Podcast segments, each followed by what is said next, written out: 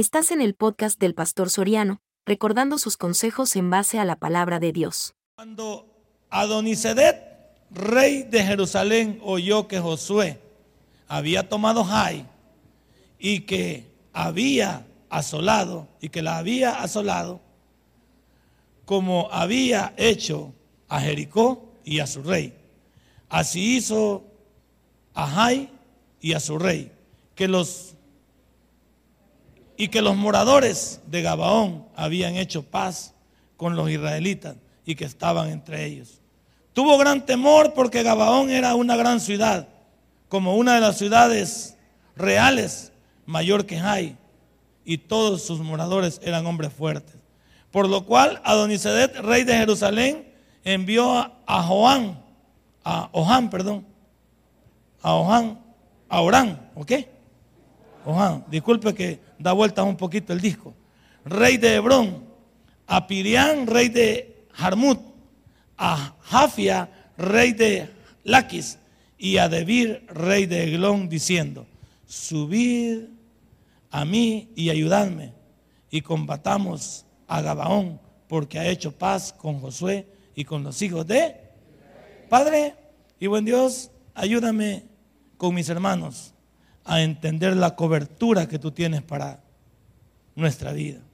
Señor, gracias por esta mañana y permitirme predicar tu palabra. Como siempre, pongo mi cuerpo y pongo mi vida en el tratamiento que estoy llevando en estas cinco semanas que faltan, lo pongo dentro de tu voluntad. Que tú me sigas dando la fortaleza, el peso, que me sigas dando siempre, Señor, el ánimo para seguir adelante. Yo sé que tú tienes planes para esta iglesia y para este servidor. Y si me has dejado con vida hasta este instante, es porque tú tienes planes para mí. En el nombre de Cristo Jesús hemos orado. Amén y amén. Hermano, siempre estamos nosotros hablando de que Dios aquí, de que Dios allá, de que Dios por aquí. Y lo que no sabemos es si ese Dios al cual nosotros hay veces alabamos o clamamos de labio, realmente está dentro de nosotros. Porque esto es la cobertura de Dios, salud. Esto de la cobertura de Dios tiene que ver en primer lugar con tu vida espiritual. Lo dijo bien hoy el hermano Oscar en la mañana. Usted no puede tener vestidos viejos debiendo tener vestidos nuevos. No puede. Y un creyente también no puede jactarse de, de, tener a un Dios que lucha por usted si usted no es capaz de someterse a ese Dios. Josué, te tengo noticias. Josué había sido un hombre que había sido pulido por Moisés. ¿Cuánto tiempo anduvo Josué a la par de Moisés durante todo el desierto? En todo el desierto este muchacho vio como Dios bendijo a Moisés, vio como Dios le dio la cobertura a Moisés, vio como Dios no mató a Moisés, sino que se lo llevó vivo. Se lo llevó vivo. Nadie sabe dónde está Moisés. En el libro de Judas dicen que, dicen que se, se querían pelear el cuerpo de él, pero no saben dónde está. No se desconoce. ¿Por qué? Porque Dios tenía planes para Moisés. Y por eso cuando comienza el libro de Josué, Josué estaba un poco, como dije yo, titubeante, no en su fe, no en su testimonio, sino, ¿y ahora qué vamos a hacer si murió mi patrón? Y es donde Dios interviene en el versículo 2 y le dice, levántate, porque Moisés ha muerto y ahora voy a tratar contigo. Y todo ese resumen del primer capítulo lo llegamos a la cúspide en el capítulo 24, versículo 15, donde Josué en sus últimos momentos de vida llama al pueblo y le dice, señores, vengan todos para acá, Israel. Yo les tengo que decir que hoy tienen que hacer una decisión si van a seguir ofreciendo holocaustos a, a lo que sus padres hicieron al otro lado del río, en las locuras que hicieron, pero yo les tengo noticias. Yo y mi casa vamos a servir a Jehová. Josué era así. Por eso no podemos esperar menos de Josué. Y aunque tuvo momentos difíciles en su vida, ¿quién no los tiene? ¿Quién no tiene momentos difíciles en su vida? Él también tuvo sus lagunas mentales. Él también tuvo su desconfianza. Él también tuvo su depresión. Pero yo te quiero decir esta mañana que la cobertura de Dios estuvo con Josué hasta el final. ¿Ves algún problema en la vida de Josué grande, grande, grande que Dios no pudo solucionar? Y hasta el final se encargó de él. Es que Moisés, Moisés era un siervo de Dios. Es que Moisés era diferente a los demás. Yo quiero en esta mañana que tú seas diferente a los demás. Yo quiero en esta mañana que no te compares con nadie. Yo quiero que en esta mañana apliques a la originalidad. Por lo menos si vas a ser chabacán, pues tírate la chabacanada de un solo. Si vas a ser perverso, dale perverso de un solo. Pero si dices que vas a ser creyente, compórtate como creyente. En introducción de mi sermón yo puse aquí, ¿qué han oído de ti los incrédulos? ¿Qué dicen los incrédulos de ti y de mí? Porque mira lo que dice el versículo número uno. Cuando Adonisedet, rey de Jerusalén, oyó que Josué había tomado Jai, ¿ah? con específico de nombre, no dijo el pueblo de Israel. Cuando oyó que Josué iba al frente de los ejércitos de Dios, se le comenzó a hacer lagunas el agua perdón, el, corazón. Se comenzó él a pensar, ¿y quién era Josué? Pues Josué no era cinco yuca. Josué no era alguien solamente que levantaba bandera de cristiano y se comportaba como le daba la gana entre semana. Josué no era, un, no era un hombre que andaba con una Biblia y le decía sandeces a las personas. Josué no era un hombre que andaba con una Biblia y cuenteaba a la mujer del prójimo. Josué no era, un hombre que andaba con la Biblia y hacía negocios chuecos. Josué era un hijo de Dios. Y esto, y ya, vimos ahí más abajo, va. ¿A cuántos reyes mandó a llamar el otro? Como a cinco, va. Pidió ayuda porque estaba abatido. Dijo, mira, viene Josué. Y el otro de Gabaón, el de Gabaón no fue tonto, va. ¿Qué dijo? Yo no voy a dejar frente a, Josué. Yo me voy a unir. Dijo, yo la llevo perdida con este loco. Así que yo mejor me lo voy a unir. Y eso no le gustó también a este rey. Ahora, dijo, se les ha unido Gabaón. Es que Gabaón dijo, bueno, aquí viene Josué. Y por lo que tengo entendido de Josué, tiene un Dios grande. Tiene un Dios que lo cubre, tiene un Dios que lo guía, un Dios que lo protege. Entonces yo me voy a hacer el blandito. Y le voy a decir, conmigo no luche. Aquí tiene un aliado. Pues sí, se ahorraba muertes, se ahorraba dinero de la, de la guerra se ahorraba destrucción de todos sus lugares, él dijo, yo no soy tonto. Pero el otro no, el otro se le pusieron los pelos de punta. Ahí viene Josué. Cuando la gente lo vio, ¿usted qué dice? Ahí viene el hermano, no, hermano, por Boston. Ahí padre, hermano, mire, y usted conoce a este hermano. Ah, este hermano, este hermano es bolo. Él va con el, al culto de. Pero este hermano es bolígrafo.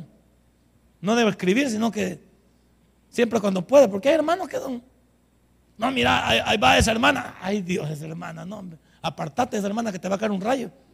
Yo con hermana, yo por donde me pongo a platicar con ella, porque esa hermana no tiene nada. ¿Qué dice la gente cuando te ve? Como nosotros que andamos contando nuestros problemas a los incrédulos. Llegamos a un lugar y las personas no cristianas le comenzamos a contar todos los problemas del cristianismo. Que en la iglesia hay esto, que en los ministerios hay esto, que usted tiene esto. Y la gente dice, ¿a mí qué me importa para comenzar? Y si estos son hermanos y me vienen a poner, vienen a en mal a sus hermanos, no hay peor cosa que andar poniendo a la familia en bajo en la calle. Y el mismo Dios, ¿qué dice la gente de usted? Cuando lo ve la gente dice, no, mira, con ese hermano no te metas. Ese hermano, de lo que tengo de conocerlo, y desde que agarró el Evangelio, ese hermano ha demostrado testimonio. Y si ese hermano dice algo, por favor, mejor ponete tranquilo. Porque ese hermano, ese hermano es de Dios. Desde que lo hemos visto, en el Evangelio ha sido un hermano que ha llevado la bandera en alto. Dice la gente eso de ti y de mí. Pongámonos claros. Porque la cobertura de Dios no va a estar sobre aquellos que caminan como les da la gana. ¿Cómo va a responder uno por alguien si ese alguien no quiere que uno responda por él. Hay gente que está orgullosa. No, yo así vivo. No, yo esto quiero. No, yo así soy. Eh, hay gente necia que piensa que, que no puede cambiar, que no puede ser diferente. Josué, Josué lo entendió muy bien y por eso que han oído los incrédulos de ti. Este rey al nomás oyó la voz y el nombre Josué comenzó a temblar. Y dijo, ya oí que Josué derrotó a Jai. Ya oí que este Josué es tremendo. Ya oí que este Josué tiene un Dios que responde por él. Así debemos dejar nosotros. En tu trabajo te van a meter miedo. Tú no peleas la misma batalla, encomiéndaselos a Dios, pero no con alevosía.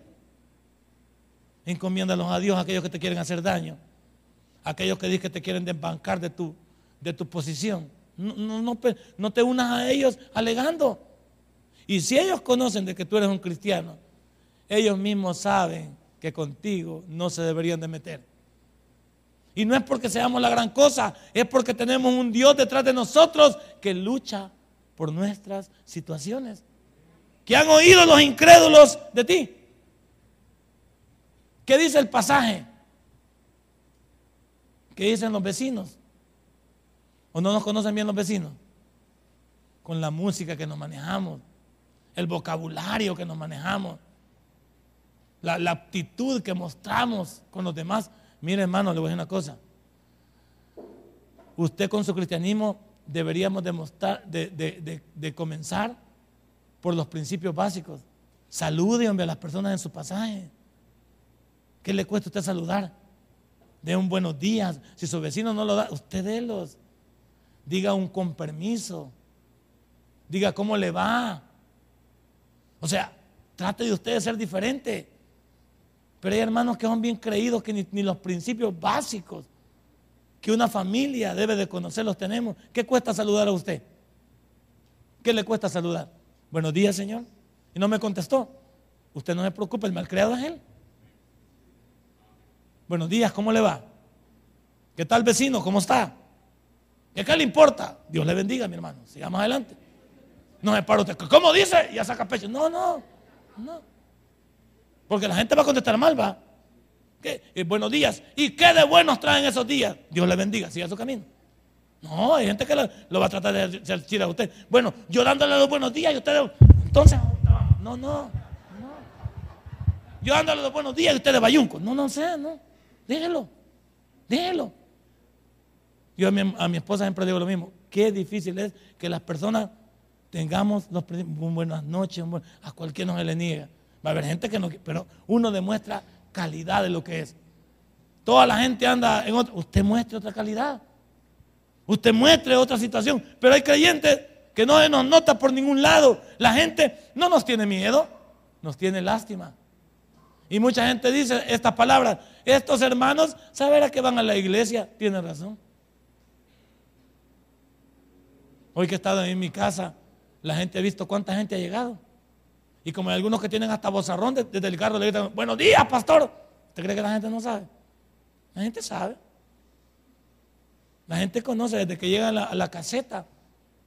Ellos saben. ¿Para dónde va? ¿Para donde el pastor? Sí, para ahí va.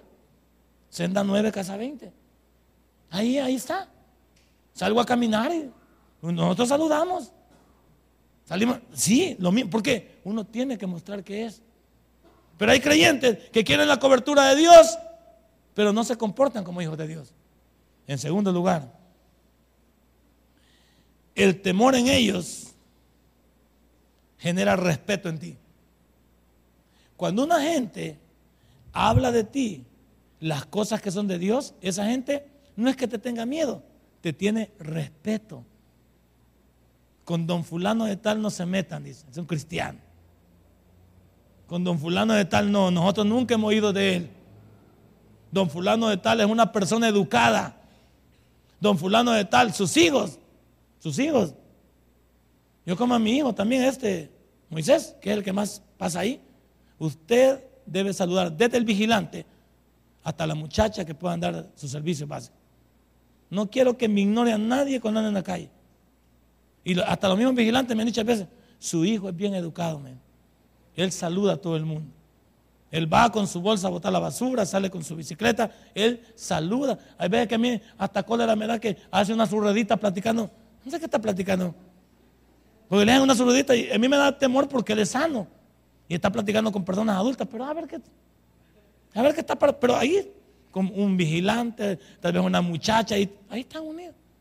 No sé qué está platicando. Pero me gusta porque dice, yo le he enseñado a él, salude. Usted sea cortés con las personas. Usted entienda que usted es una persona diferente. Y ellos me lo han dicho. Su hijo, eh, como todos los bichos que reúnen en la cancha, malas palabras, y que tal por cual, y que no Y ven este cipote diferente. La gente dice, mire su hijo, nunca nos ha dicho nada. Si no los sí, claro. ¿Qué practica usted en su cristianismo? ¿Qué le enseña usted a sus hijos? ¿Qué le enseña usted a, su esposa? Yo veo a mi esposa, bueno, yo digo que de mí lo he aprendido. Ahí sí creo yo que de mí lo he aprendido. A veces yo le decía, no vas a poder salir de esta calle si no bajas el vidrio y le decías a la persona de su carro, no le metas la trompa del carro. Baja el vidrio y decirle, ¿me permite un momento para que pueda pasar? ¿Quién se, quién se va a libertar por eso? Que tú le digas a una persona, ¿me permite pasar? Y que después de que te dé el paso, tú le puedas decir, muchas, lo volteas a ver y le dices, muchas gracias. ¿Quién se resiste a eso? Pero tú zampas la trompa del carro, el otro te lo mete al otro lado. Y te dice, ¿qué? Y como vos te los logos del tabernáculo, ah, y hermano, y bravo, ¿no? Pues el otro no es hermano. Hermano, no. Baja, así le digo a mi esposa yo, baja la, la ventana de tu lado y dile, ¿me permite por favor pasar? Y después que te dé el paso, dile, muchísimas gracias. La gente no me resiste a esas cosas, pero bravo con nada con nada. No vamos a ningún lado. Es que el temor en otros genera respeto en ti. Mira el versículo número 2. Porque todo va concatenado. Dice en el versículo número 2.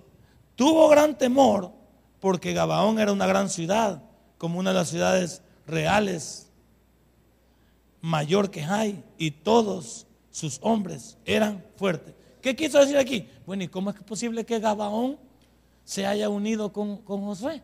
¿Qué tiene Josué? Que este, este no peleó. Dijo, yo no voy a pelear con Josué. Yo ya sé quién es Josué. Y antes de meterme en un lío de gastos económicos grandes que deja una destrucción, una guerra, deja gastos para volver a reconstruir. Él dijo, yo no. ¿Qué tenía Josué? Que Gabaón lo entendió muy bien. Gabón dijo, no, no, no, no. Ahí vea quien quiera pelear con Josué, pero yo no, no lo voy a hacer. Y hay gente que es lo mismo con usted. Se van a aburrir de llevarle a la contraria y van a decir, no, hombre, es que este hermano es cosa seria, o sea, este hermano es de oración. Entonces, usted no, no, pelee las batallas con su garganta, con su voz, con su petulancia, su altanería. Ya van a ver, lo voy a poner en oración. Es salveque.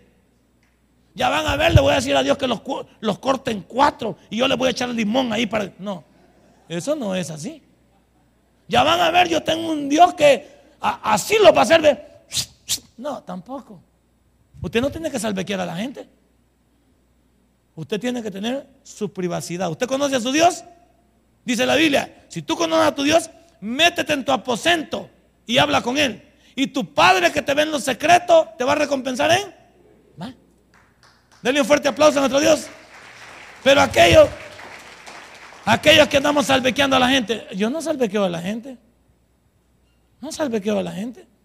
Yo entiendo que tengo mi vida espiritual y Dios responde por mí. Yo, yo voy con Dios. Así se llama orar. Orar es hablar con Dios. Habla con Él, pero no, no lleves alivosía de premeditación. Señor, por esa vieja que me cae mal. Ahí está el problema. Señor, ese jefe trompudo. No, no lo metas así. No necesitas ofender desde, ese momento llevas altanería y soberbia. Señor, vas a dejar que esa vieja me ande entre los pies. Cálmate. ¿Cómo que es el único problema que vamos a tener? Encomienda tus cosas a Dios. Tú dile, Señor, mire, yo no sé por qué esa señora se comporta así. Me, me, imagino una oración que yo puedo hacer. Señor, no sé qué yo haya hecho para que esta señora se comporte así. No sé, Señor, si yo le he ofendido con una actitud, con una palabra. Y como yo desconozco, Señor, la pongo en tus manos a la vecina que me está dando la vida imposible. Señor, como yo no sé de qué padece ella, yo te pido que bendigas a su familia, que bendiga a su tiendita, que ahí va, ¿Qué, ¿qué dolor lleva usted aquí? Nada. Y Dios dice, va, este, este es inteligente, ¿ve? porque no, no, lleva el cuchillo. Ah, sí. Y, ahí veces le decimos a la gente, agradezca que soy hermano, no porque aquí me lo acabo. Ah, ¿va?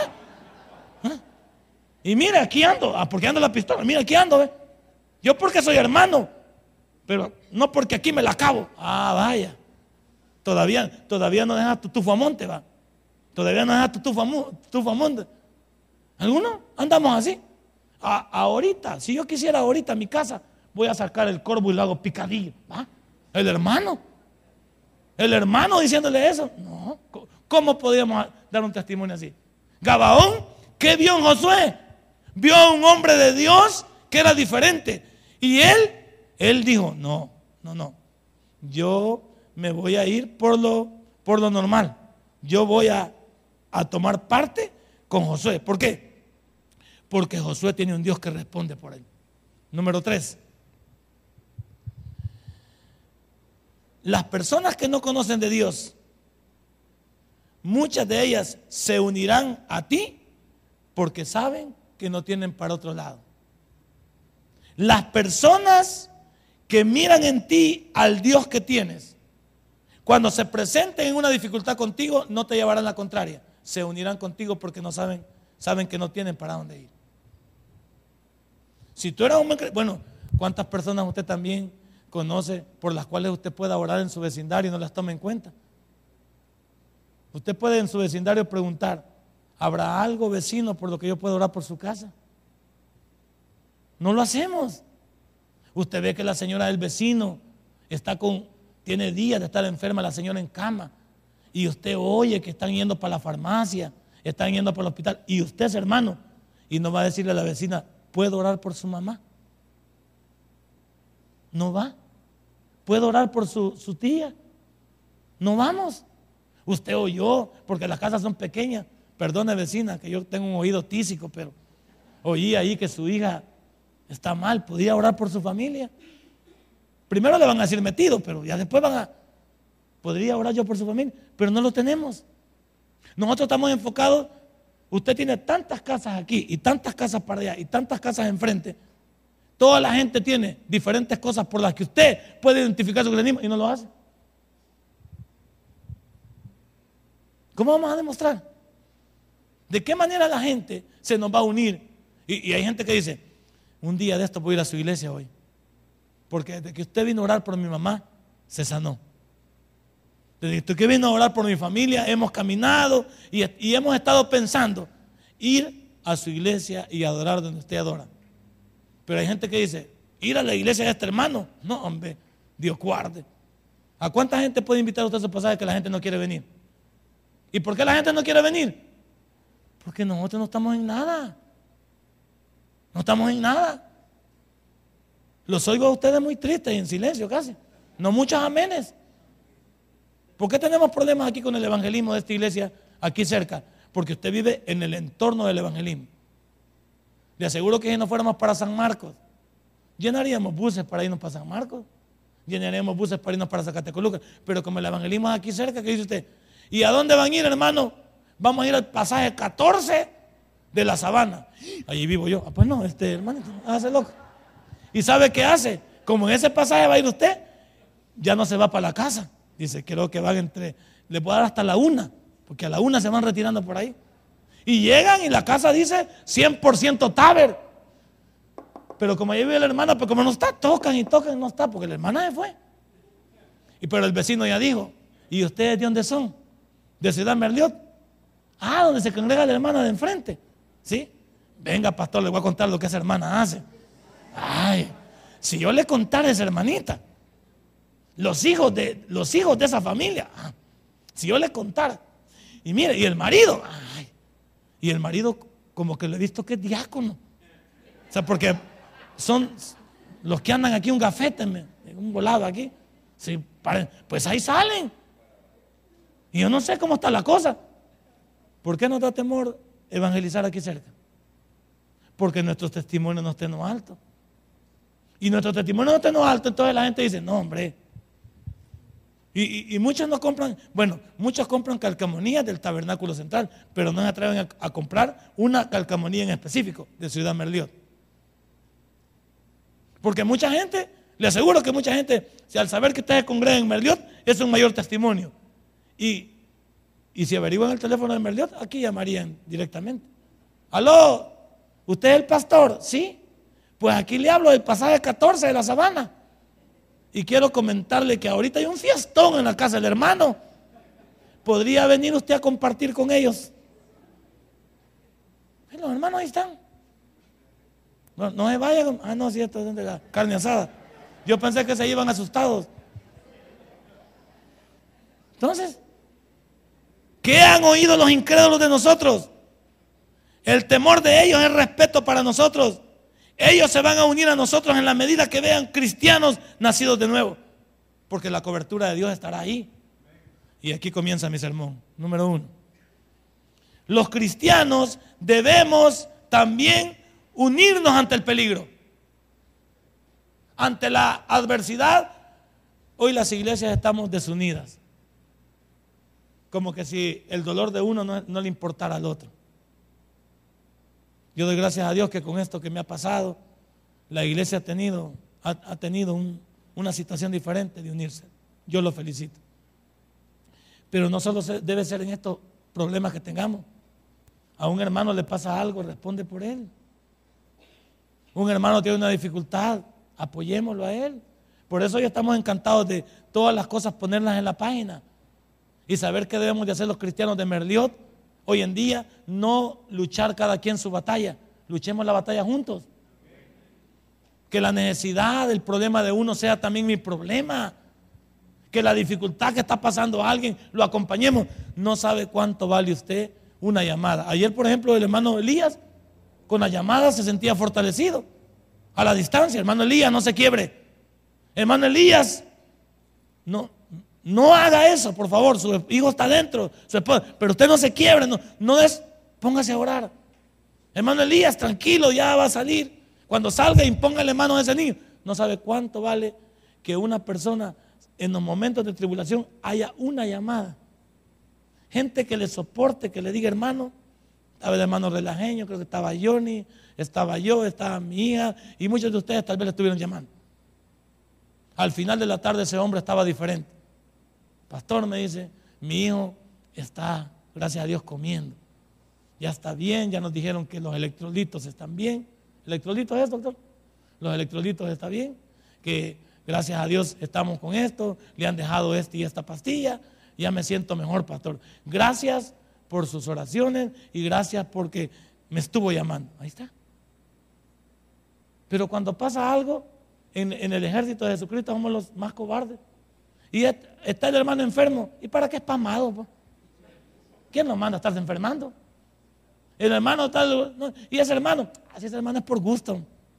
¿Cómo vamos, cómo vamos en, en la iglesia a ser diferentes si todos nosotros somos diferentes?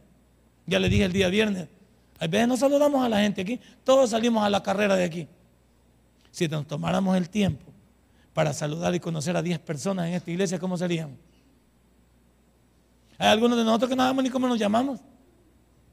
Hermano, Dios le bendiga. ¿Y usted cómo se llama? ¿Y qué le importa a usted? ¿Por qué anda averiguando mi nombre? Yo no vengo a esta iglesia para que anden averiguando mi nombre. ¿Usted quién es? Eh, y me podría dar su teléfono. Uy, que le voy a mi teléfono. ¿Qué? ¿Extorsión es o qué? ¿Qué no? Hay hermanos que son bien desconfiados. Y es cierto, y yo lo respeto. Pero ¿cuántos no? No tenemos esa afinidad para, para llevar y hablar con un hermano. Hermano, escoja un hermano que no sea de su, de su grupito que usted tiene. Porque aquí hay grupitos en la iglesia. El grupito Sion, solo ellos. Si ven a otro, no les hacen caso. El grupito de los consejeros, solo María del Carmen. Venga para acá. Venga yendo para allá a hablar con usted, hermano. Venga para acá. Aquí. Aquí los tengo yo. No. ¿Qué tal si nos tomáramos el tiempo esta mañana de saludar a una persona que nunca he saludado? Porque me fácil saludar al diácono Leo. Me va a saludar a Jensi, a Don Mengíbar. Y, aquel que vino por primera vez, ahí viene un muchacho que se llama Abimelech, que me vino a saludar la semana pasada. Yo lo había visto por un, por un correo que subió y que me decía pastor y todo, Pero en eso que subió ahí a la oficina me dice, yo, yo vengo a saludarlo, vengo a decirle que estamos con usted, aquí tiene esta ayuda. Me dio un, dinero en efectivo. Y le digo, ¿cómo se llama usted? Fulano está, ah, sí, lo he visto en la internet, lo he visto en los... No, sí, tenga aquí y estamos confiados en que Dios va a... Yo no lo conocía. Hay aquí hay personas nuevas que no las conozco muy bien y que me debería tomar el tiempo para saludarles, para decirles bienvenidos a esta iglesia. Esta es iglesia, de ver, pero salude a una persona que nunca haya saludado. Pero como aquí estamos acostumbrados que lo mismo va. ¿Qué tal, Chepetoño? ¿Qué tal? ¿Qué, tal? ¿Y, el otro hermano? ¿Y el otro hermano? Hermanos que van y vienen dicen, ah, ahí ni cuenta se dieron que, que vine. Viene este muchacho que ha venido nuevo hoy. ¿Qué tal si lo saludáramos y le dijeran, jóvenes, aquí te esperamos? Aquí tienes una iglesia para que ores a Dios. Aquí tienes una iglesia para que crezcas. ¿Dónde vives? Te podemos, podemos pedir tu dirección para orar y para tenerte pendiente. Claro. Pero como aquí, cada quien, yo veo cuando todos salimos, no nos importa quiénes somos. Y todos, dentro de los ejércitos de Dios, deberíamos de qué? los cristianos debemos, cada uno, de unirnos. ¿Por qué? El pueblo de Dios es el más desleal que hay. El pueblo de Dios somos los que no... Pues esta iglesia que sea diferente. Sabemos que el tabernáculo, porque es una, es una, es una cosa diferente, el tabernáculo central. Pero aquí, aquí la mayoría nos conocemos. Y podemos ayudarnos, echarnos la mano. Tal vez usted sabe quién la está pasando mal y dígame, lo voy a llevar en oración. Desea que sea algo en lo que podamos ayudar, en lo que podamos cooperar, alguna visita que podamos hacer a su casa. Le gustaría que oráramos por su trabajo, le gustaría que oráramos por su negocio. Esa es parte de una hermandad. Y no solo eso, también el libro de los hechos ¿Sabe cuál era la calidad del libro de los hechos? ¿Cuál era la calidad del libro de los hechos? ¿Quién ha leído el libro de los hechos? Ah, no me levantaron la mano porque le puedo preguntar. El libro de los hechos tiene una característica. Como es el nacimiento de la iglesia, todos los, hermanos oraban unánimes juntos y tenían las cosas todas en común.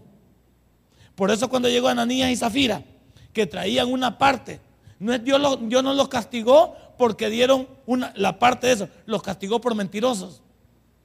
Porque en el libro de los Hechos, cuando nace la iglesia, la iglesia estaba unánimes juntos y todas las cosas las tenían en común. Se cuidaban unos a otros, se apoyaban unos a otros, hasta el punto que en el capítulo 8 debieron de elegir diáconos. ¿Por qué? Porque ya no, no alcanzaban los, los apóstoles a poder atender las mesas y levantaron gente para que hubiera. ¿Por qué? Porque los griegos estaban quejando que su personal no era atendido. Tenían todo en común. El libro de los Hechos nos muestra una iglesia unánime, una iglesia unida. ¿Y, dónde está esa iglesia el día de hoy? Yo como digo, agradezco que, el cariño que ustedes me han demostrado es punto y aparte. Pues no lo fomente solo con el pastor. A partir de hoy lo vamos a fomentar con todos los que necesiten. Con todos. Denle un fuerte aplauso a nuestro Dios. ¿Por qué? Porque el libro de los Hechos hablaba de un pueblo como uno solo. Si nosotros fuéramos uno en Cristo, daríamos miedo en Ciudad Merliot. Si todos habláramos el mismo lenguaje, el mismo testimonio, la misma, diéramos miedo. Por eso levantamos el eslogan de una iglesia donde la salsa arde y no se consume. Yo leí los escritos del señor Spurgeon y otros de iglesias que la gente veía que se estaba quemando, pero la gente estaba adentro adorando a Dios. Que la gente no ve aquí, ah, los hermanos de Merliot, sí, los mentirosos. No. Los hermanos de Merliot, los que van el domingo ahí y adoran y se comportan como les da la gana toda la semana. No. Hagamos la diferencia. Usted puso música loca, hasta hoy en la mañana la puso.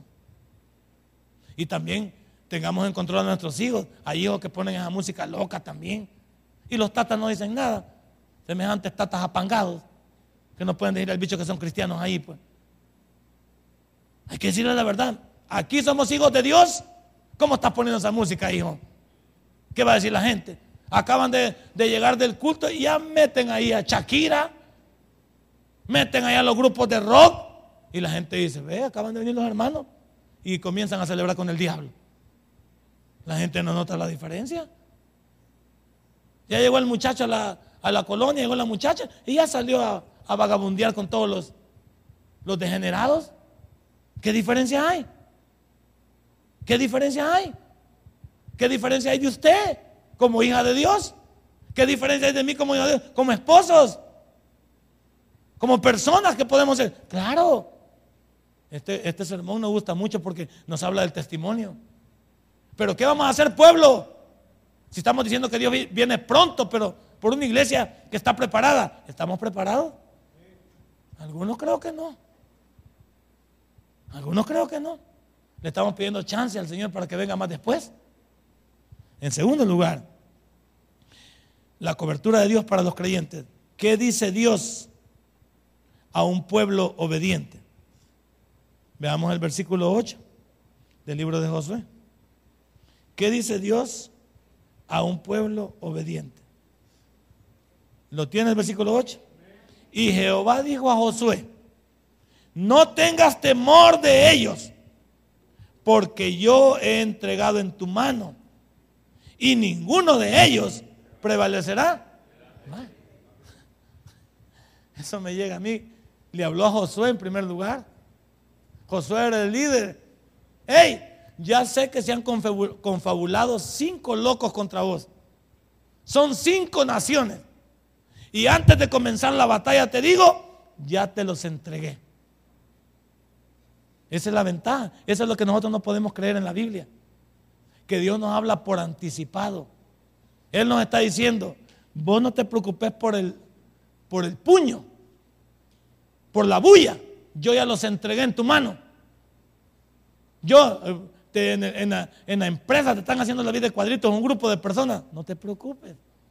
Dios va a pelear por ti. Que en la calle hay un montón de personas que te quieren, que te tienen en la mira. Pues Dios ya va a pelear por ti. Así le decimos a los jóvenes aquí. Los muchachos de las pandillas, por ejemplo, me contaban a mí hace poco de un pastor, que me reservo el nombre, vive en el interior del país. Me dice él, un muchacho de las pandillas llegó a la iglesia y él le dijo, la iglesia está en medio de la 18 y en, una, en medio de las letras y en medio de los números. Las letras ya sabe cuáles son y los números ya sabe cuáles son. Entonces la iglesia está en el medio. Y el muchacho llegó y entró a la iglesia y le dijo, pastor, me voy a congregar aquí. El pastor le dijo, ¿estás seguro que te vas a congregar aquí? Sí. Ya hablé con mi, con mi superior, así se llaman ellos, mi superior, y yo le dije que me voy a congregar con usted. Pero el superior, dice el pastor después, que le dijo esto, él habló conmigo y me dijo que iba a comenzar a ser hermano. Y yo le dije, si vas a ser hermano, vas a ser hermano. Si no, no. Un buen día, tres semanas resistió el, el varoncito este y se puso bolo. En la calle le metieron ocho balazos. Y el líder de la, de la pandilla vino y le dijo al pastor, no se preocupe, nosotros lo matamos. Porque si él comienza a decir que va para un lugar y no está en ese lugar, es un mentiroso. Y nosotros nos hemos encargado de él. Me lo contó un pastor. Esta semana mi esposa lo escuchó ahí.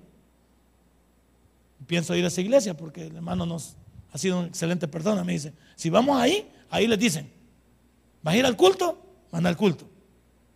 Pero si vas a estar con que estás aquí, el día que se puso vuelo, ocho balazos le pegaron, cerquita de la iglesia. Y el mismo jefe le dijo al pastor, no se preocupe, nosotros lo matamos. Porque yo hablé con él, le dije, ¿te vas a ir para la iglesia? Portate como parte de la iglesia. Si te vas a aportar, yo nos vamos a encargar nosotros de ti. Es que yo por eso pienso que cuando las personas se salen de un grupo como esto, hay dos cosas que los persiguen. Las mismas personas que, con que ellos han andado, si no se portan bien, o los enemigos que han dejado en el camino. Son dos cosas. Entonces ve, que, ve cómo son estos muchachos que parecía, pareciera que todo es del diablo. Son más inteligentes que nosotros. Porque ellos dicen, ¿te vas a quedar allá? Ok, te damos chance.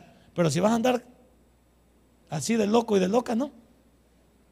Como algunos andamos aquí. ¿Qué tal si Dios nos dijera lo mismo? Va. Pastor Soliano, si vas a ser pastor, si no, ¡pam! Catamán, trancazo. ¿Qué tal si Dios nos dijera así? Ay Dios, no hubiera ninguno aquí, ni yo. Todos nos hubiéramos palmado ya. O sea que esta gente es más, ordenada. Yo me le quedé viendo al pastor y le digo, de veras, sí así son. Así son ellos. Y cuando yo llego, cuando yo llego a la iglesia y desde la entrada, porque es un cantón, ellos ya me vieron. Y solo me saludan. Que le vea bien, pastor. Y hasta le explican, aquí no queremos vigilias. Y ustedes tienen que ir antes de las seis de la tarde porque no respondemos. Le están lamentando las noticias. Y le dicen. Y la gente que está ahí, sí. ¿Qué vas a hacer tú con tu testimonio? Con tu vida. Aquí me encanta. Y Jehová, el mismísimo Dios, le dijo a Josué, no tengas temor de ellos. Porque yo ya te los he entregado en tu mano. Entonces, ¿para qué se ajolote usted? Pues? ¿Por qué es loco para dormir usted y yo? Y andamos buscando, ay, que ese jefe y, ese hombre y esa no sé qué. ¿Y, que, ¿Y por qué la pelea es humana? Pues? ¿Por qué no doblas tus rodillas y se los encargas a Dios de manera normal? Señor, mi jefe me está proponiendo que me acueste con él si yo quiero mi trabajo. Y tú sabes que yo soy tu hija. Dime, Señor, cómo me puedo comportar ante una persona como esta. Señor, yo soy tu hija y no voy a vender mi cuerpo por un trabajo. Pero yo quiero que tú me digas qué hacer. Y yo te diría que hay cosas que tú debes de hacer poner tu Biblia sobre tu escritorio y demostrar que eres una hija de Dios. Y dile a él, pues, vaya a mi iglesia y le voy a mostrar donde yo me congrego.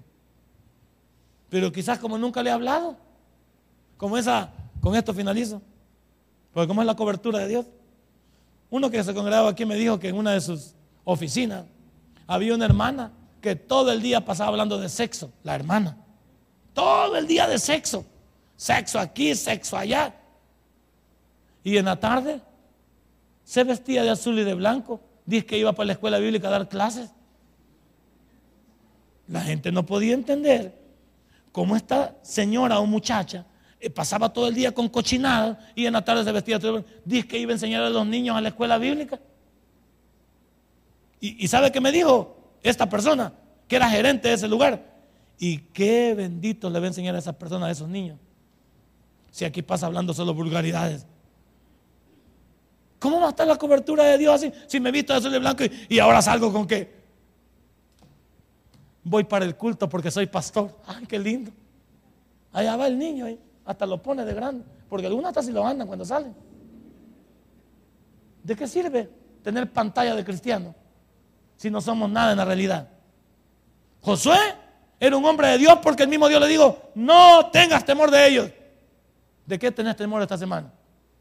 ¿De qué tienes miedo que Dios no pueda cambiar de tu lado? ¿Cuál es tu problema esta semana que Dios no pueda velar por ti si eres su hijo? Ahora, si tú andas mero patas para el monte, mejor enderezar la pata primero. Si la pata está para allá, traerla para acá mejor. Y ponerla. Y cuando ya la tenga firme, hablemos. Porque lo primero que nos va a decir Dios es, no, hombre, si vos andás en dos mundos, pagano de lunes a, de lunes a, sábado y el domingo en el tabernáculo con Sion. Pan de vida niño. Y va a sabro. Sí, está bien. Gloria a Dios. Por eso, bendito sea Dios. Y hablamos de ahí que mi Dios es real. Está bien. Si así como baila y como canta, canta en la calle, canta en el trabajo y canta, bendito sea Dios. Pero démosle un fuerte aplauso a Dios. Pero si nosotros tenemos una actitud diferente, no, no vale. Si ahorita usted tiene dos mujeres, no hable con Dios ahorita, mejor corte a una y a un solo. Ahora que la corte, Señor, desde ahora esa vieja ya no es mía. Entonces dice, comencemos a hablar, dice Dios. Porque cuando usted le diga a Dios algo, Dios le va a decir, ¿y la vieja extra que tenés? ¿Qué vamos a hacer con ella? Señor, es que no la puedo dejar. Ah, entonces, ¿cómo te me estás pidiendo que te ayude? Si no quieres dejar a esa vieja. Y ese negocio choco que tenés entre manos, arreglemos mejor ese pernito y después hablamos. Yo ahí le digo a mis hijos, pa, cuando tenemos algo, usted hace eso, yo le hablamos. Pero mientras usted no quiera, yo no quiero. ¿Por qué? Porque me interesa que se ponga cuentas. Esta mañana, ¿quieres contar con la cobertura de Dios? Ponte a cuentas con Dios. Esta mañana, arregla tu vida con Dios. Esta mañana, copiemos a Josué, un hombre que Dios lo tenía en alta estima. Denle un fuerte aplauso a nuestro Dios. Si este mensaje ha impactado tu vida, puedes visitarnos y también puedes buscarnos en Facebook como Tabernáculo Ciudad Merliot. Sigue con nosotros con el siguiente podcast.